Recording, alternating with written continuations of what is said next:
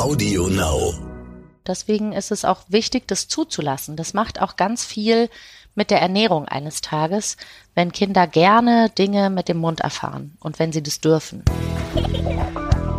Oh Mama. Räumt ihr bitte mal euren Scheiß hier weg. Mami, chill mal deine Base.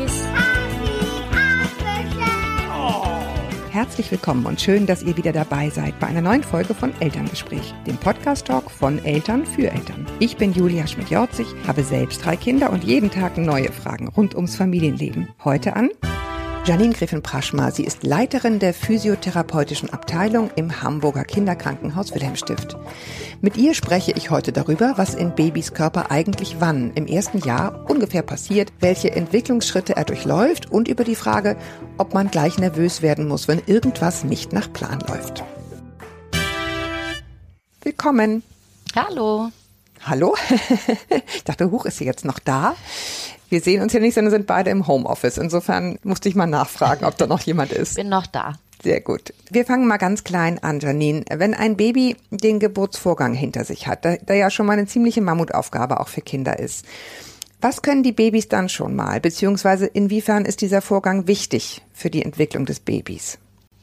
Also er ist zum einen wichtig, weil es für die Körperwahrnehmung in erster Linie wichtig ist, weil die Enge im Geburtskanal und sich das da durchwinden schon was mit der Wahrnehmung des eigenes, eigenen Körpers macht. Nichtsdestotrotz finde ich, ist es immer ganz wichtig dazu zu sagen, dass Mütter, die per Kaiserschnitt entbunden haben, machen sich nach meiner Erfahrung ohnehin schon auch teilweise Vorwürfe. Und das ist nicht nötig. Also ein Kind wird auch trotzdem wachsen und gedeihen und groß werden, wenn es per Kaiserschnitt gekommen ist. Aber insofern ist eine ähm, Spontangeburt schon, macht das was mit der Körperwahrnehmung, weil die Kinder sich selber durch die Enge und das sich da durchwinden spüren. Genau, also ne, es wird sozusagen so ein bisschen aktiviert, das Gefühl, wo bin ich eigentlich zu Ende. Ne? Genau. Du, du arbeitest ja sehr viel mit Frühchen, da lohnt es vielleicht einmal so ein Mini-Exkurs. Das ist ja im Grunde das, was ihr dann auch versucht herzustellen für diese Babys, ne, die sozusagen früher gekommen sind, unter anderen Umständen gekommen sind, ist eben ein Gefühl von hier, hier, hier bin ich begrenzt, hier ist Schluss, hier, ihr, ihr, drücken ist wahrscheinlich ein total beklopptes Wort, aber ne, es geht so ein bisschen um dieses Begrenzungsgefühl herstellen. Hattest du mir mal erzählt? Absolut. Also drücken ist gar nicht so verkehrt. Natürlich sehr dosiert und liebevoll, aber wenn man sich vorstellt, dass diese Kinder geboren werden und da füllen die die Gebärmutter noch gar nicht so aus, dass es wirklich eng ist. Wenn man sich vorstellt, wie so ein Neugeborenes ähm, in der Gebärmutter liegt, das ist ja schon wirklich massiv eng und äh, die Füße sind eher an der Nasenspitze. Und das haben die Frühchen eben nicht erfahren. Und das holen wir dann im Brutkasten, den wir Inkubator nennen, holen wir das tatsächlich nach über liebevolles, dosiertes Drücken, Schaukeln, Begrenzen, damit sie diese Eindrücke, im wahrsten Sinne des Wortes Eindrücke aus der Gebärmutter irgendwie trotzdem bekommen können. Genau, du hast es schon gesagt, Kaiserschnittkinder kommen zur Welt anders und du sagst, es ist überhaupt nicht geboten, da jetzt irgendwie in Panik zu verfallen, weil sie diesen Druck eben in der Geburt jetzt nicht erlebt haben. Gibt es was, was du dann empfehlen würdest, was diesen Kindern besonders gut tut? Also ohne jetzt zu denken, ich muss es machen, weil sonst wird mein Kind nicht groß. Also übrigens, ich habe drei Kinder, die sind auch so groß geworden, die mit Kaiserschnitt geboren sind und sind heute wunderbar. Aber gibt es was, wo du sagst, das tut denen besonders gut? Jetzt nicht nur, was Frühchen gut tut, sondern eben auch Kindern, die anders sozusagen per Kaiserschnitt zur Welt gekommen sind. Was können die besonders gut gebrauchen, was andere Babys natürlich auch gut gebrauchen können? Da kann man tatsächlich, wie wir das auch in, also im Falle der Frühchen holen wir es ja sozusagen zeitgleich dem Kind mit unseren Händen den Druck und bei einem Kaiserschnittkind kann man das quasi nachholen. Das sind Kinder, die das nach unserer Erfahrung schon gut gebrauchen können, dass man sie nach dem nach dem Baden wirklich abrubbelt und doll im Arm hält, also nah am Körper mit viel Begrenzung, weil die eben schon das gut gebrauchen können und wie du ja aus deiner eigenen Erfahrung total gut sagen kannst und richtig sagst, auch ohne werden die groß und prima Kinder. Aber das ist was, was man ihnen Gutes tun kann, indem man sie eben viel drückt, viel rubbelt. Denen, das sind mit Sicherheit auch Kinder, denen Babymassage gut tut. Aber wie gesagt, auch ohne werden das tolle Kinder. Wir haben jetzt am Anfang ja gefragt, was können die Babys schon, wenn sie das hinter sich haben, auch wenn sie es nicht hinter sich haben, was können denn die ganz, ganz, ganz, ganz Kleinen schon? Also egal ob Kaiserschnitt oder Spontangeburt, können alle Kinder, wie eigentlich auch alle Säugetiere, und das finde ich total faszinierend, die finden die Brust der Mutter und können ihren Kopf dahin wenden und können alle schon saugen. Also ein gesund geborenes Kind kann von Sekunde null an saugen. Und das ist auch das Schöne, weil wir die Kinder sofort ernähren können. Und dabei sieht man dann aber eben ganz schön, weil du ja nach so motorischen Fähigkeiten auch fragst, wie die wirklich, wenn man die anlegt oder ihnen die Flasche gibt, ja auch den Kopf so suchend danach ähm, hin und her wenden. Ähm, manchmal hat man den Eindruck, es gibt so Babys, die versuchen praktisch sofort sich irgendwie zu drehen. Gibt es so ganz frühe Dreher, wo man denkt, huch, das, ups, das war's jetzt schon? Ähm, und wenn ja, was sagt einem das? Also wir verorten das Drehen zeitlich etwa bei sechs Monaten. Dann drehen die Kinder sich von dem Rücken in die Bauchlage. Und natürlich gibt es immer Kinder, die Dinge auch früher lernen, schon früher können. Es ist aber tatsächlich so, dass ganz häufig ähm, wir beobachten, dass Eltern beschreiben, ihr Kind würde sich drehen und wir müssen sie dann leider aus unserer physiotherapeutischen Sicht etwas desillusionieren, denn die Kinder fallen dann doch eher aus der Bauchlage in die Rückenlage zurück. Und das würden wir jetzt nicht als motorisches Können unter dem Begriff Drehen mhm. verbuchen sondern mhm. ganz oft ist es so, die liegen dann auf dem Bauch und weil sie den Kopf zur Seite drehen und damit dieser große Kopf dann Ups, so das genau. ganze Gewicht verlagert, plumpsen sie dann zurück in die Rückenlage. Das ist aber nicht das, was wir wirklich ein motorisch sinnvolles und erlerntes Drehen benennen würden. Das ist in der Regel eher von Rückenlage in die Bauchlage und das geht in der Regel einher mit der Motivation an was rankommen zu wollen. Dann liegt da irgendwie was ein bisschen entfernt von dem Baby und das Baby sieht es und will da rankommen und nimmt die gegenüberliegende Hand und dann zieht es sich mit der Motivation an, den Gegenstand ranzukommen, schon mal auf die Seite. Das ist in der Regel der erste Schritt mit etwa fünf Monaten. Und darüber kommt dann das Weiterdrehen bis in die Bauchlage.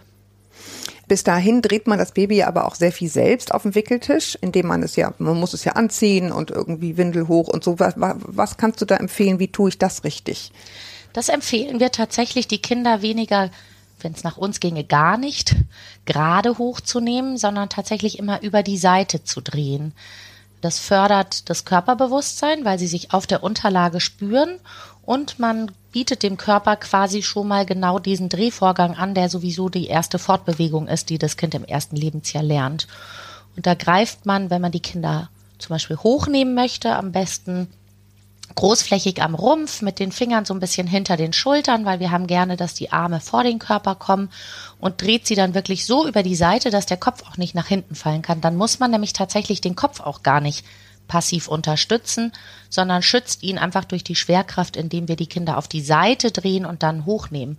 Und weil du gerade fragtest beim An- und Ausziehen, gleiches Spielchen. Da würden wir immer empfehlen, auch die Kinder nicht irgendwie gerade anzuheben oder den Po hochzuheben, um eine Strumpfhose oder einen Strampler anzuziehen, sondern sie eher am Becken zu greifen, so quasi um die Windel rum und sie dann auf die Seite zu drehen. Dann können die Kinder super ihren Arm selber mitnehmen, den Kopf selber zur Seite drehen. Das ist eine tolle Übung für Kopfkontrolle, den Arm vor den Körper bringen und aktiviert ganz, ganz toll die Rumpfmuskulatur, die wir ganz, ganz doll unser Leben lang brauchen. Du hast ja eben schon angesprochen, wir wollen, dass die Hände vorne sind. Warum ist es denn so wichtig, dass die Hände irgendwann, das wäre schon mal die nächste Frage, wann eigentlich sozusagen einander greifen, auch über die eigene Körpermitte? Warum ist es so entscheidend? Also die Arme vor den Körper zu bekommen, ist deswegen so wichtig und dass wir auch so die Kinder möglichst viel halten und tragen. Denn wenn ich was nicht sehe, dann fällt es auch gerne aus meiner Wahrnehmung raus. Das heißt, ich komme gar nicht so sehr auf die Idee, meine Hände zu benutzen oder vielleicht auch zusammenzubringen oder in den Mund zu stecken, wenn ich sie nicht sehe. Und das wiederum ist so wichtig, weil die Eigenerfahrung erstmal die Hände gegenseitig zu betasten, ist, gehört wieder in die Kategorie Körperwahrnehmung. Ich lerne mich selber kennen, ich spüre meine Hände. Und dann ist ein ganz natürlicher Vorgang, dass die Kinder die Hände in den Mund stecken. Erstmal weil sie die mhm. Kinder, Hände noch nicht so zur Mitte bringen, in den ersten Lebenswochen, wenn der Kopf zur Seite gedreht ist und die Hand zufällig an den Mund rankommt, können sie dann nämlich auch an der Hand saugen. Das nennen wir tatsächlich Eigenregulation. Und das ist was ganz Tolles, weil wenn. Selbstberuhigung sozusagen. Genau, ne? weil die Kinder, wenn sie was stört oder irritiert, sich über dieses Saugen an der eigenen Hand, das heißt nicht, dass wir damit jetzt einen Daumennuckler provozieren wollen, aber das Saugen ist einfach was, was die Kinder beruhigt in den ersten Lebenswochen und Monaten. Heißt das, die Kinder fühlen auch mehr im Mund zu dem Zeitpunkt und machen es auch deshalb? Ja, der Mund ist quasi ein Greiforgan in den ersten Lebensmonaten und deswegen ist es auch wichtig, das zuzulassen. Das macht auch ganz viel mit der Ernährung eines Tages, wenn Kinder gerne Dinge mit dem Mund erfahren und wenn sie das dürfen. Jetzt hast du gesagt, dass dieses in den Mund stecken. Wann kommt denn das Greifen dazu? Also die eigenen Hände zu greifen, das, was wir Hand-Hand-Kontakt nennen, ist etwa mit drei Monaten. Und daraus entwickelt sich dann bis etwa viereinhalb Monate ein ganz gezieltes Greifen. Das können die Kinder in der Regel etwa mit viereinhalb Monaten, dass man ihnen ein Spielzeug anreicht und sie wirklich zielgerichtet dahin greifen. Und es kommt witzigerweise erst fällt es so, dass es den Kindern erst leichter fällt, seitlich zu greifen und dann erst mit so viereinhalb, manche vielleicht auch erst mit fünf Monaten auch mittig greifen zu können. Denn dann muss das Gehirn sich nicht mehr entscheiden zwischen rechts und links. Und das ist viel schwieriger, sich zu entscheiden. Ah, der Gegenstand ist links, ist einfacher als der Gegenstand kommt in der Mitte und jetzt habe ich die Wahl zwischen rechts und links. Und insofern darf man sich nicht wundern, wenn die Kinder erstmal sich leichter tun, die, Seit die Gegenstände, die Spielsachen seitlicher zu greifen und das mittige Greifen kommt später. Aber insgesamt, um deine Frage zu beantworten, ich schweife schon wieder ein bisschen ab. Nee, nee, gut, das ist ja alles super interessant. Du schweifst perfekt ab. So, so soll es sein. Das Greifen an sich, so ganz zielgerichtet sich mit einem Spielzeug auseinandersetzen können, ist etwa bei viereinhalb Monaten. Sei vielleicht mal an dieser Stelle gesagt, das sind ja ungefähre Angaben, die du machst. Wann man sich Gedanken machen muss, wenn das alles nicht im Zeitplan ist, das machen wir gleich noch. Also keine Panik, ne? Wenn jetzt jemand nicht Punkt mit vier Monaten das macht, muss man nicht sofort in Panik verfallen. Das sei hier schon mal gesagt. Wann so ein Punkt ist, wo man genauer hingucken sollte, das machen wir gleich noch. Ne? Okay. Wann, wann heben Säuglinge denn den Kopf und wofür ist das denn wiederum die Voraussetzung? Also die Kinder können einen Hauch ihren Kopf von Anfang an anheben, denn das mhm. ist wichtig, damit wenn sie auf dem Bauch liegen, was sie selbstverständlich nur tun sollten, wenn man sie gut überwachen kann und dabei ist oder im Wachzustand. Aber wenn sie dann auf dem Bauch liegen, dann sollte sofort ein Neugeborenes den Kopf so anheben, im Sinne von ihn von der Mitte zur Seite wegdrehen. Wir nennen das dann, um die Atemwege frei zu machen. Die Fähigkeit mhm. sollte ein Kind von Geburt an haben. Und ein mhm. wirkliches, den Kopf kontrolliert abheben und gut halten können, würden wir gerne sehen, dass die Kinder das dann mit drei Monaten können. Dazu ist aber mhm. auch wichtig, dass man ihnen die Möglichkeit lässt, das auch auszuprobieren. Und da komme ich wieder zu dem, was ich vorhin beschrieben habe. Jetzt kommt hab, dein Spezialgebiet. Genau, was ich vorhin schon beschrieben habe mit dem Hochnehmen und An- und Ausziehen. Das nennen wir Säuglingshandling. Und damit fördert man natürlich auch die Muskulatur, den Kopf, die den Kopf aktiv halten muss, wenn man dem Kind das nicht immer abnimmt, indem man den Kopf passiv hält. Und da kann man das schon schön fördern, damit die Kinder dann tatsächlich mit drei Monaten ihren Kopf in Bauchlage anheben können und wenn man sie hält oder trägt, auch den Kopf schon etwas selber halten können. Also das, was wir dann eine Kopfkontrolle nennen. Und dazu gehört dann, wenn ich das jetzt richtig weiterspinne, auch sie eben dann hin und wieder mal beobachtet auf den Bauch zu legen, damit sie das eben so ein bisschen überhaupt trainieren können. Ne? Ja, ich werde oft gefragt, ab wann darf ich mein Kind auf den Bauch legen? Absolut ab Stunde Null. Also jederzeit und von Anfang an. Nur natürlich immer unter dem Gesichtspunkt der Empfehlungen der Weltgesundheitsorganisation bezüglich plötzlichem Säuglingstod. Das heißt, in Bauchlage sollen die Kinder nicht schlafen. Aber die Bauchlage üben können die Kinder natürlich im Wachzustand oder wenn ich eben dabei bin und genau beobachte, ob mein Kind atmet und es ihm gut geht. Wenn man jetzt sozusagen sagt, Kindchen, Kind kann Köpfchen heben, dann kommt ja irgendwann auch dieses Stützen. Ne, man kennt das ja, dass sie dann sich so hochziehen weiß nicht, bei der, beim Yoga heißt das, glaube ich, Cobra oder so. Das ist so ein bisschen so dieses so Hochdrücken. Wann, wann kommt das dazu? Also einher mit der Kopfkontrolle mit drei Monaten sollte der sogenannte Unterarmstütz gehen. Das heißt, die Kinder haben so die Ellbogen etwa unter den Schultern stehen und die Unterarme sind so vor der Brust oder ein bisschen weiter nach vorne. Das ist dann der Unterarm- oder Ellbogenstütz und der sollte mit drei Monaten erlangt sein. Das ist auch sowas, was man natürlich besser kann, wenn man es auch immer mal wieder üben durfte. Und das, was du Cobra mhm. nennst im Yoga, wo man sich so ganz weit hochstützt auf die Handflächen, können, sollten die Kinder mit etwa sechs Monaten können. Das nennen wir dann den mhm. Handstütz. Mhm. Das ist dann schon für die Fortgeschrittenen, wie gesagt, mit sechs Monaten. Wir haben jetzt ja schon besprochen, damit die diese kleine Muskulatur, diese entzückende kleine Muskulatur da hinten am Rücken so ein bisschen aufbauen können, muss man ihnen halt auch die Chance geben, mal auf dem Bauch zu liegen. Viele, ehrlich gesagt, inklusive ich selber, habe dann so gedacht, ja, aber dann meckern die immer rum und weinen immer rum, weil sie dann auch natürlich unzufrieden sind, dass sie da liegen und noch nicht so viel können. Und vielfach setzt man Kinder dann ja auch schon hin, obwohl sie noch nicht sitzen können. Entweder in so eine Wippe oder irgendwie mit so einem Stühlchen an den Tisch feuerfrei, Janine. das ist uns tatsächlich ein Dorn im Auge. Also, um den ersten Aspekt sich anzugucken, ja, die Bauchlage ist echt anstrengend. Das kann jeder von uns mal ausprobieren, wenn wir uns wirklich gut aufrichten und nicht so in den Schultern, den Kopf so in die Schultern einziehen, sondern uns wirklich gut aufrichten und da eine Weile liegen. Das ist schon echt anstrengend. Und deswegen ist es auch okay, das langsam zu steigern anfangs für eine halbe Minute und dann halt das immer weiter rauszuzögern, bis man sie wieder zurückdreht und das dem Können anzupassen. Das muss nicht von Anfang an eine Viertelstunde funktionieren. Was wir tatsächlich schwierig finden, ist dann das Meckern nicht so zu lösen oder auch nicht auszuhalten, sondern den Weg zu gehen, dass man sie halt dann hinsetzt.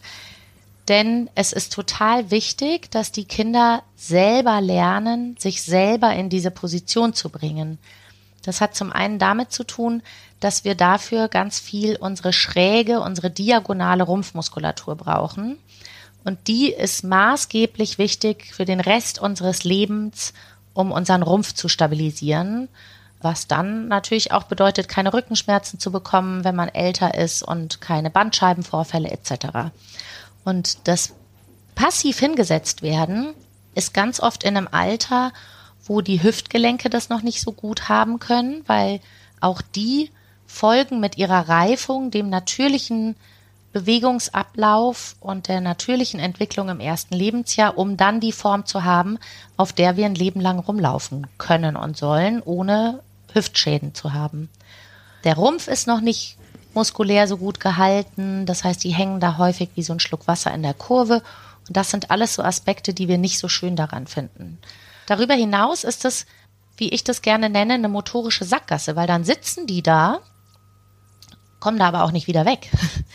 Dann sind die happy, ja, weil sie einen anderen Horizont haben. Die gucken natürlich dann auf meiner Augenhöhe und nicht wie wenn man auf dem Bauch liegt, habe ich ja einen anderen Horizont. Und dann sind die schon glücklicher häufig, wenn man die passiv hinsetzt, aber die kommen da auf Dauer auch nicht alleine weg, weil sie ja auch nicht gelernt haben, da alleine hinzukommen. Und dann kriegen wir gerne die sogenannten Po-Rutscher. Und die nutzen nun wirklich gar nicht ihre schrägen Rumpfmuskeln, sondern ziehen immer nur mit ihren geraden Muskeln den Popo nach vorne, schieben mit den Füßen nach und das ist immer gerade Muskulatur und die nützt uns unser Leben lang nicht so viel wie die Schräge.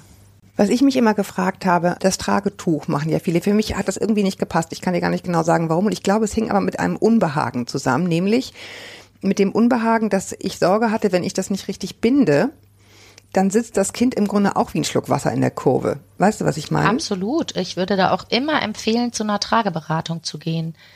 Auch ich bin kein optimaler, also ich kann, ich kann einfach nicht so gut wickeln wie eine gute Trageberaterin. Und empfehle den Eltern unbedingt, sich da nochmal gründlich beraten zu lassen und das zeigen zu lassen, wie man gut wickelt.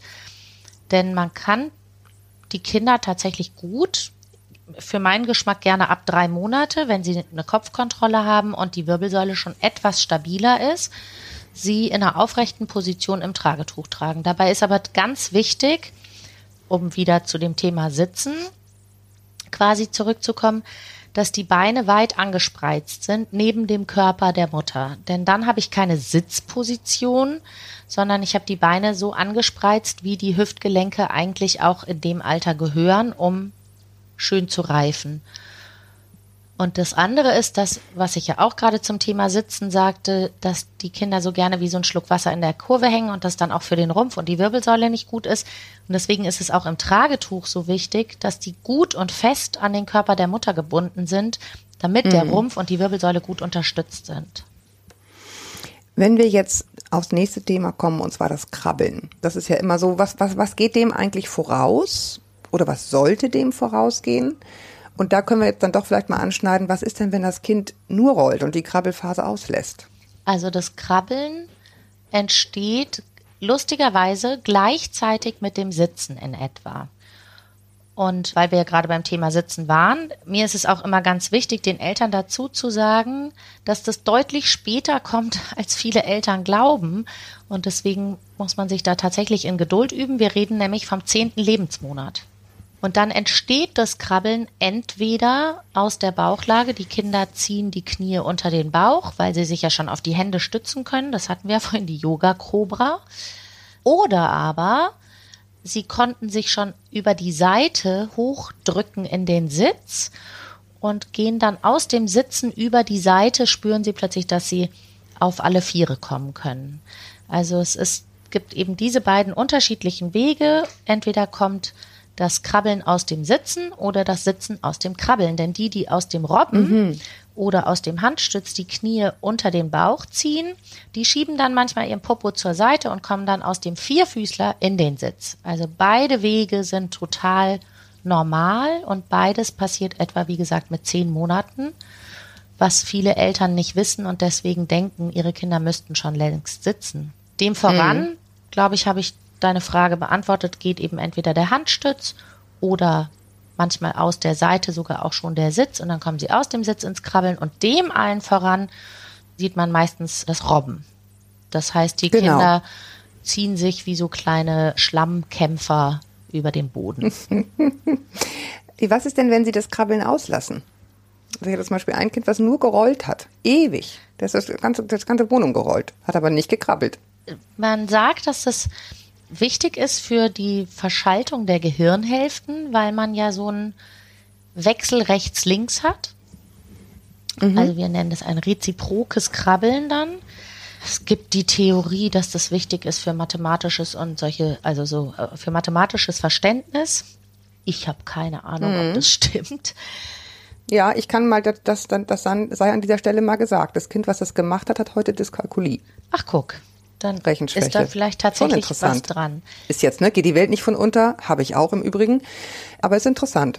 Das, also das, das finde ich tatsächlich interessant, jetzt, dass du das ja damit bestätigen kannst. Ja, ist jetzt nicht evidenzbasiert, ne? Wir reden, das ist hier keine Wissenschaft. Aber wenn du das sagst, ja. kann ich sagen, war so. Wow. Ist so bei uns. Hm? Also ich halte das Krabbeln auch für wichtig, weil es eben dieser Wechsel von rechts und links, auch das Vorwärtskommen in, anderen, in einem anderen Blickhorizont, macht schon auch was mit der Entwicklung. Wenn man es überspringt, kein Drama, denn dann ziehen die Kinder sich halt aus der Bauchlage an Gegenständen hoch. Ich muss allerdings sagen, ich hoffe, ich treffe dich damit jetzt nicht, dass ich häufig beobachte oder dementsprechend den Eltern unterstelle, dass die Kinder, von denen die Eltern berichten, sie hätten das Krabbeln übersprungen, dann doch ehrlich zugeben müssen, dass sie die Kinder passiv hingesetzt haben. Und dann überspringen die das Krabbeln, weil die Eltern ihnen quasi schon eine Entwicklungsstufe vorgreifen. Das weiß ich Gott sei Dank nicht mehr, deswegen muss ich mich jetzt gar nicht schuldig fühlen. nee, aber ich finde, ich finde ja sowieso, ich meine, deswegen habe ich das eben auch so gesagt, davon geht die Welt nicht unter. Genau. Ne? Also ein Kind, was halt hinterher sowas hat, äh, ja, ist halt so. Also so wie wir alle irgendwelche Schwächen haben, muss man damit leben und kann es auch, wenn man es dann erkannt hat und dann niemanden unnötig quält mit Dingen, die es einfach nicht kann. Ja, hätte Aber das Kind ja vielleicht auch, wenn, auch wenn es gekrabbelt hätte. Das wissen wir ja nicht, insofern. Genau. Genau, insofern, wie gesagt, es ist hier keine evidenzbasierte Medizin. Es war einfach Absolut. nur interessant, weil du das sagtest und bei uns hat es jetzt total gepasst. wann ist denn der Punkt, du hast es gerade schon ange, angesprochen, wann das Kind sich hochzieht? Das, sind wir da ungefähr? Das kommt dann nach dem Krabbeln und Sitzen, weil ich habe ja dann ganz tolle Möglichkeiten, meine Umwelt ganz anders zu erkunden, wenn ich krabbeln kann. Ich krabbel dann an den Sofatisch oder das Sofa ran und wenn ich dann meinen Arm nach oben ausstrecke und mich dann auf die Knie schon mal ziehe, dann merke ich ja, hui, da oben gibt's eine Welt, die kenne ich noch nicht. Und dann sind wir wie beim Drehen vorhin wieder bei dem Thema, das, was uns ja hoffentlich ein Leben lang antreibt, ist die Motivation. Das heißt, hui, da ist noch Welt, die weiter oben ist und dann ziehen die Kinder sich hoch. Und das kommt dann danach. Und das ist tatsächlich bei manchen Kindern sehr schnell danach, mit zehn Monaten. Und manche brauchen länger. Und dann kommt es irgendwo zwischen zwölf und dreizehn Monaten. Ich weiß jetzt nicht, ob ich, ob du die falsche bist, sozusagen, die ich das frage, aber viele sagen ja auch, es ist so, Kinder, die sehr spät sprechen, waren dafür motorisch sehr schnell, also sozusagen so eine kleine, so eine kleine, kleine, kleiner Körper kann im Grunde eins zur Zeit so ein bisschen. Natürlich lernen die parallel mehrere Dinge, tausende Dinge, um nicht zu sagen, jeden Tag. Aber dass es häufig zu beobachten ist, weiß ich nicht, ob du das teilen kannst, dass Kinder entweder sehr schnell sprechen oder sehr schnell sich motorisch bewegen oder ist das falsch? Teile ich, oder absolut. bist du die falsche? Das? Doch, habe, also das kann ich sowohl bei meinen eigenen Kindern bestätigen, als auch bei den Kindern, die ich im Krankenhaus sehe, dass es ganz häufig so ist, dass die Schnellsprecher langsamer in der Motorik sind und umgekehrt. Und ich führe das tatsächlich genau auch auf das zurück, was du gerade gesagt hast, dass das Gehirn mit der einen Sache beschäftigt ist und deswegen für die andere noch etwas mehr Zeit braucht. Ja, zumal das jetzt so klingt, als würden die eine Sache am Tag lernen. Dabei ist ja eine leere Festplatte, die jeden Tag voll geschüttet wird bei diesen kleinen Würmchen mit tausend Infos, die verarbeitet werden wollen. Ne? Also ist eh schon viel. Du hast es gesagt, finde ich ganz interessant, sich das einfach grundsätzlich nochmal klar zu machen. Also jedes Lernen, motorisches Lernen in dem Falle, über das wir hier sprechen, setzt voraus, dass eine Motivation da ist. Das heißt, immer wenn ich dem Kind im Grunde die Motivation nehme, indem ich es ihm vorausnehme, bevor es soweit ist, ist schon mal nicht gut. Mhm. Damit sind wir im Grunde beim nächsten Thema und die Antwort liegt auf der Hand, ne, wenn du Babys an der Hand laufen lässt. Das machen ja alle, habe ich glaube ich exakt auch gemacht. Es ist bei mir schon ein bisschen her, wie gesagt, aber da stehst, dem stehst du auch kritisch gegenüber, wenn ich das jetzt richtig weiter konjugiere sozusagen. Absolut. Es ist im Grunde die Grundidee dahinter genauso wie beim Sitzen. Der Körper ist noch nicht so weit. Also die Natur hat das ja ganz, ganz toll geplant. Unsere Muskulatur ist immer dann so weit und so kräftig, bestimmte Bewegungen auszuführen, wenn der Zeitpunkt da ist für beides, nämlich das Zusammenspiel zwischen meine Muskulatur kann das schon ausüben und deswegen kann ich das jetzt. Wenn ich das jetzt vorgreife durch passive Unterstützung der Eltern, dann bringe ich die Gelenke wie ich das ja auch beim Sitzen gerade beschrieben habe, in Positionen und in Stellungen, die dafür noch nicht gedacht sind oder die vielleicht auch muskulär noch gar nicht gehalten werden können. Und das gleiche haben wir jetzt beim Laufen. Wenn die Kinder sich an Sachen hochziehen, dann ist es so auch schön ein Schritt nach dem anderen. Erstmal entdecken sie die aufrechte Position und irgendwann kommt dann, dass sie seitlich daran entlang gehen, sich dabei noch festhalten. Irgendwann lösen sie einen Arm und so geht es Schritt für Schritt weiter. Aber Wenn ich jetzt die Kinder aber an die Hand nehme, dann ist die Rumpfmuskulatur noch gar nicht so, dass der Rumpf aktiv selber gehalten werden kann, sondern die hängen dann so in meinen Händen drin. Der nächste Punkt mhm. sind wieder die Hüftgelenke. Die sind genau so gemacht, dass die Schritt für Schritt von der Natur sich so formen, dass sie uns ein Leben lang tragen können. Wenn ich da wieder zu viel Belastung oder falsche Belastung drauf bringe, obwohl das von der Muskulatur noch nicht gehalten werden kann, ist es nicht zuträglich. Gleiches Spielchen mit den Füßen. Die Füße lernen, den ganzen Körper zu tragen über all diese Schritte in der aufrechten Position, die ich durchlaufe. Wenn, dann sehe ich ganz oft, dass die Eltern natürlich, weil du das ja machst, weil es sonst für dich selber total anstrengend ist, ihre eigenen Hände recht weit oben haben. Das heißt, die Kinder recken ihre Arme nach oben und hängen dann so in den Händen der Eltern. Der Rumpf hängt wie ein Schluck Wasser in der Kurve und die Füße tragen ja aber jetzt gar nicht mehr das ganze Körpergewicht, sondern das Körpergewicht. sind die so eingerollt, ne? Ja, und mhm. das hängt ja in den Händen der Eltern, das Körpergewicht, und steht nicht voll auf den Füßen. Und unsere Beobachtung ist, dass das gerne dann später so Zehenspitzenläufer werden, weil die nie, also nicht nie, aber weil die eben genau in dieser Phase nicht das Übernehmen des kompletten Körpergewichts auf der ganzen Fußsohle und damit einen sich aufrichtenden Fuß gespürt haben. Was man gut machen kann, wenn man unbedingt an der Hand laufen möchte mit dem Kind, ist den eigenen Rücken leider sehr zu belasten und mit den eigenen Händen sehr, sehr tief zu gehen, sodass die Hände der Eltern quasi auf mh, Bauchnabel, Hüftniveau des Kindes. so auf mindestens auf Bauchnabelhöhe sind, so dass das Kind sich auf die Hände der Eltern drauf stützt, weil dann muss es ja wieder sein eigenes Gleichgewicht Ah. und Körpergewicht halten. Interessant, weil ich wollte nämlich gerade fragen, was ist denn der Unterschied, wenn die am Sofa stehen zu an der Hand laufen? Weißt du, wie ich meine? Das machen die ja auch. Ja. Da sind sie ja eigentlich auch noch nicht so weit, aber trainieren sich halt oder Lauflernwagen oder sowas. Aber die sind natürlich in der Tat so, dass sie da nicht hängen, sondern sich draufstützen. Genau, damit hast du es schon beantwortet. Ich bin auch ein großer Freund von diesen Schiebewegelchen. Ich finde, man muss immer sehr vorsichtig sein. Lauflernwagen denken dann manche, das sei das Ding, in das man Ja. die Kinder reinsetzt. Die sind schrecklich, aber jedes jedes, jeder Gegenstand, den die Kinder vor sich herschieben, sei es ein Puppenwagen, ein Hocker, ein Küchenstuhl, super, weil sie müssen selber ihr Gleichgewicht justieren. Sie müssen volles Gewicht auf den Füßen übernehmen und das selber im Griff haben und nicht in den Händen Okay. der Eltern, da hängen sie drin. Und die Eltern sehen zu, dass sie nicht umfallen. Da ist nicht keine Rede von eigenes Körpergewicht halten oder sein eigenes Gleichgewicht halten. Wir haben es wir haben's vorhin besprochen, versprochen, dass wir es machen. Was sind denn Bewegungsmuster, bei denen du sagst, oh, jetzt bitte wirklich hingucken, liebe Eltern. Jetzt geht vielleicht doch mal lieber zum Kinderarzt oder zur Physiotherapie. Wir haben ja gesagt, es gibt immer so eine gewisse Karenzzeit. Es muss jetzt nicht pünktlich zum vierten, pünktlich zum fünften, pünktlich zum sechsten Monat sein. Aber was sind so Dinge, wo du sagst, da würde ich dann schon mal lostraben, sozusagen? Also zum einen finde ich es wichtig, darauf zu gucken, die Karenzspanne wird größer, je älter die Kinder werden. Wenn ein Kind mit, hm, ich würde jetzt mal, ich sag jetzt mal so plakativ dahin, mit viereinhalb Monaten immer noch nicht seine Hände zusammenbringt und zum Mund bringt, dann liegt es ja nach dem Meilenstein, den wir uns für die Beobachtung setzen, was ich vorhin gesagt habe, das sollte es mit drei Monaten können, nur sechs Wochen später. Das wäre aber tatsächlich schon was, wo ich genauer hingucken würde oder das vielleicht sogar schon als therapiebedürftig betiteln würde. Wogegen, Weil das Kind noch so jung ist. Genau.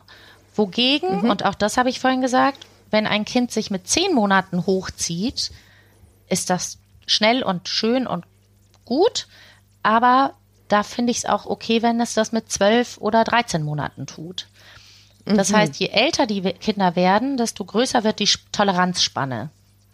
Und das sieht man auch schön daran, dass wir als Meilenstein ganz offiziell setzen, dass die Kinder laufen zwischen 12 und jetzt halte ich fest, 18 Monaten. Also da ist die Spanne dann schon ordentlich groß. Das heißt, das sollten alle Eltern wissen, je kleiner die Kinder sind, desto kleiner ist die Toleranz. Und je älter sie werden, desto freizügiger darf ich auch denken in was, was solltest du jetzt können.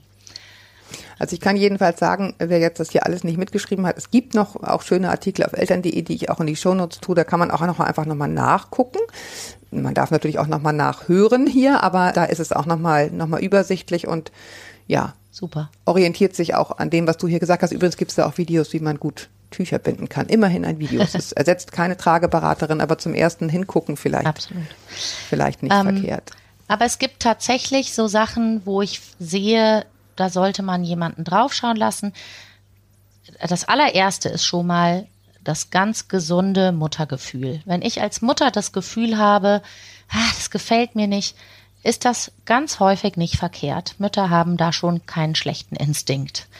Dann eben sich so ein bisschen an den Meilensteinen orientieren mit dem, was ich gerade gesagt habe, mit den Toleranzbereichen. Was aber was ist, was uns hellhörig werden lässt, ist zum Beispiel eine fehlende Motivation. Wenn ich sehe, ein Kind hat so gar kein Interesse, sich dem Spielzeug hinzudrehen, hinzuwenden, dann sollte man dem unbedingt nachgehen, weil auch eine mangelnde Motivation auf eine Störung hinweisen kann. Was auf jeden Also zum Beispiel kann, ja. nicht richtig, kann ich richtig sehen, kann ich richtig hören oder irgendwie sowas Genau, das, in, in diese Richtung Genau, auch? das geht ganz oft auch in nicht richtig sehen, nicht richtig hören. Manchmal, ich will da jetzt nicht den Teufel an die Wand malen, aber auch mit geistigen Behinderungen, Störungen. Mhm. Also wenn die einfach nicht auf Reize reagieren. Genau. Ne? Aber das ist jetzt sozusagen was, fand ich, finde ich ganz interessant, wenn man merkt, es fehlt einfach nachhaltig die Motivation, sich in irgendeine Richtung zu bewegen, sich zu strecken, irgendwas zu erreichen, dann muss man sich ja fragen, woran liegt's. Ne? Genau. Äh, Was ist mit solchen Dingen wie Überstreckung oder mit sehr wenig Körperspannung Kinder? Genau, So das ist, sind dann die anderen Sachen, wenn die Hände sehr lange über, was ich vorhin sagte, drei Monate, viereinhalb Monate, wenn ich schon Aktivitäten der Hände im Mund und mit Spielzeug erwarte, aber die bleiben immer gefaustet. Das heißt, das, was du als Überstreckung, das ist ja dann eher was ganz körperliches, was ich beobachte, aber man kann auch so festere Muskelspannungen in einzelnen Körperteilen beobachten, wie zum Beispiel die Hände sind immer gefaustet und die wollen gar nicht richtig aufgehen oder die Füße sind immer in so einer Ballettfußhaltung, in so einer Spitzfußhaltung. Das sind auf jeden Fall Sachen oder eben das Ganze über den ganzen Körper, so eine Überstreckung, gerne auch in Bauchlage, dass die Ellbogen gar nicht in einen Stütz kommen, sondern die Kinder sich immer wie so ein Flitzebogen überstrecken. Das sind Sachen, Spannend. da kann man gerne mal jemanden drauf gucken lassen. Ohne in Panik zu verfallen. Absolut. Direkt, das sei immer dazu gesagt. Ja, ne? es gibt auch sehr viele Sachen, muss ich ganz klar, ohne meine Berufsgruppe besonders anpreisen zu wollen. Aber es ist de facto so, dass es ganz viele Dinge gibt, die den Müttern auffallen und die sich aber auch tatsächlich herausstellen als etwas, was man mit Physiotherapie super in den Griff kriegen kann. Das ist dann gar nichts Ja. pathologisches, also keine schlimme Krankheit, sondern einfach vielleicht so ein kleines Missverhältnis in der Muskelspannung, was man mit Physiotherapie super beheben kann. Deswegen haben wir dich doch hier eingeladen, Janine. Wunderbar. Also ich danke dir sehr, dass du da warst und dir wieder mal die Zeit genommen hast, uns das zu erklären. Sehr gerne. Jetzt gehst du gleich arbeiten. Absolut. Ich, ich entlasse dich jetzt deswegen sozusagen, dass du, dass du da zur Arbeit gehen kannst. Ich danke euch da draußen auch sehr, dass ihr euch wieder die Zeit genommen habt, zuzuhören. Es ist immer wieder spannend, diese Entwicklungsschritte irgendwie sich nochmal vor Augen zu führen und vor allem diese kleinen, diese Bilder vor Augen zu haben von diesen kleinen süßen Huschis. Also immer wieder schön.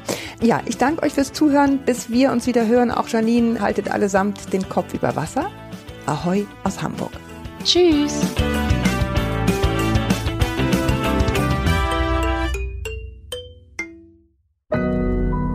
Audio Now.